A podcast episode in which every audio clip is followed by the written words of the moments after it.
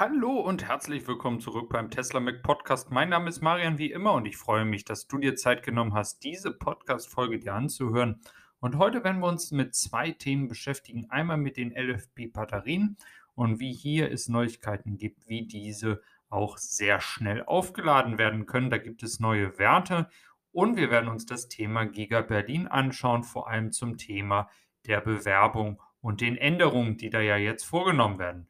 Wenn dir dieses gefällt, lass gerne ein Abo da, auf welcher Plattform auch immer du diesen Podcast hörst. Das hilft und macht mir sehr viel Freude. Also starten wir gleich mal rein mit den Neuigkeiten zum Model 3. Das Model 3 Standard Plus aus China hat eine Leistung von 92 Kilowatt gehabt ähm, bei einem Batteriestand von 87 Prozent.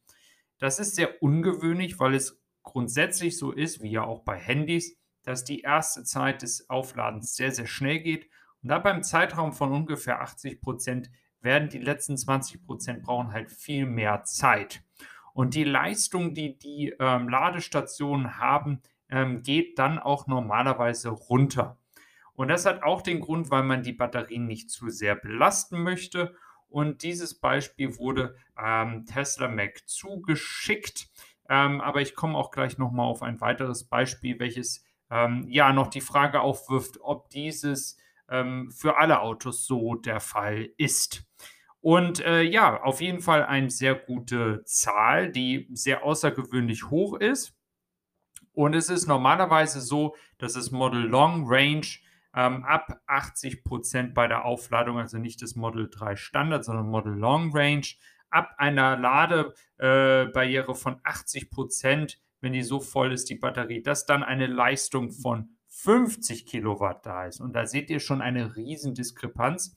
Und da ist natürlich die Frage, wie das zustande kommen konnte.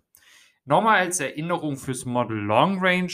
Ähm, da ist es so, dass die ersten 5 bis 20 Prozent der Batterieaufladung mit 250 Kilowatt passieren, also mit einer sehr großen Stärke. Für das Model 3 Standard fängt es mit 170 Kilowatt an und geht dann immer weiter zurück. Grundsätzlich können wir hier sagen, dass ähm, Tesla Mac hier diese Informationen bekommen hat. Daraufhin hat man nochmal andere Leute kontaktiert, die auch ein Model 3 aus China haben und diese sind auch an Ladestationen gefahren. Hier sind andere Werte passiert. Hier waren teilweise Stärken von 70 Kilowatt und nicht ähm, dieser hohe Wert von 92. Die Frage, die das also aufwirft und warum ich das hier mit dir gerade ähm, bespreche oder darüber rede, ist, es kann sein, dass Tesla hier wirklich Tests durchführt, um zu sehen, ob die Batterien so etwas aushalten. Und das ist natürlich auch sehr interessant für die neuen Batteriezellen, wenn sie irgendwann kommen. Und am Ende des Tages ist natürlich das Interesse da, so schnell wie möglich ein Auto aufladen zu können. Dieses hat man natürlich immer ver, äh, verweigert ähm, für den letzten Teil des Ladens, weil man immer der Meinung war, ja gut, die ähm, größten Teil der Kilometer kann man jetzt fahren und man hat noch keine Langzeitstudien machen können, inwieweit dieses einen negativen Einfluss auf die Batterien hat. Und man scheint dieses jetzt mit den LFP-Batterien zu versuchen. Also eine sehr, sehr spannende Zeit und sehr, sehr gute Nachrichten. Und ähm, ja, schauen wir gleich mal weiter nach Giga Berlin. Und in Grünheide geht einiges und es ist einiges passiert. Wir wissen, dass ja die äh, gesamte Bewerbung ähm, jetzt raus ist und diese Bewerbung, Bewerbung über die Veränderung, die auch dann auf dem Gelände stattfinden soll, die umfasst mehrere tausend Seiten und alleine 33 Seiten Inhaltsverzeichnis. Das ist einfach unfassbar lang. Also wir sehen hier sehr, sehr viel Papier, welches durchgearbeitet werden muss. Ganz am Anfang, wir haben gleich einen Termin im September. Ähm, Im September soll es einen Termin geben, wo es nochmal eine Anhörung gibt, öffentlich mit auch Leuten, die dann eben halt da ihre Meinung kundgeben möchten.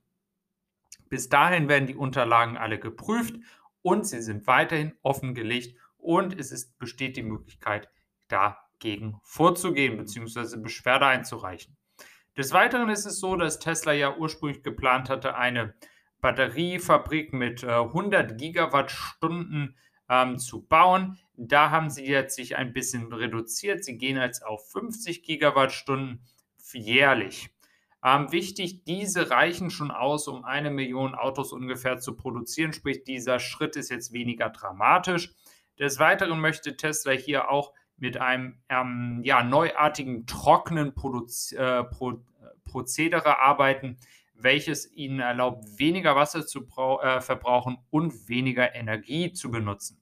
Und dieses trockene Verfahren, die Batterien herzustellen, ist neuartig und soll dann eben halt helfen, ähm, ja, alle möglichen Wege einzuleiten, damit nicht mehr so viel ähm, Wasser und Strom genutzt wird. Das ist also eine gute Nachricht und vielleicht auch hier ein Schritt auf, auf zu, ähm, auf die Leute zukommt, die natürlich ihre Bedenken hatten bezüglich des Grundwassers.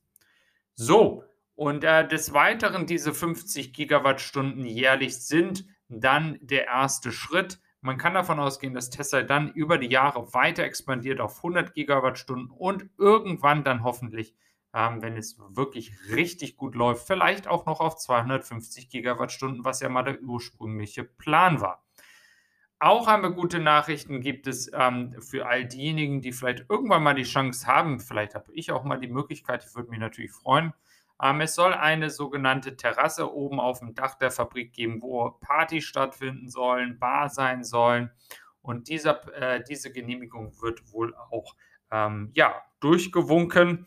Und ähm, Tesla hat weiterhin den Plan, bis Ende des Jahres die Produktion aufzunehmen und möchte hier einfach nochmal darauf hinweisen, dass jedes Auto dazu führt, dass der CO2, die CO2-Emissionen in Deutschland sinken.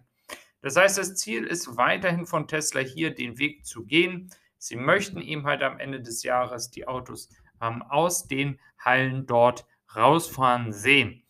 Ich bin da eigentlich recht positiv gestimmt, weil sie alle Vorabgenehmigungen derzeit haben und die Möglichkeit haben, alles im Inneren der äh, Fabrik fertigzustellen, sodass dann ein viel schnelleres ähm, Aufbauen der Produktion stattfinden kann.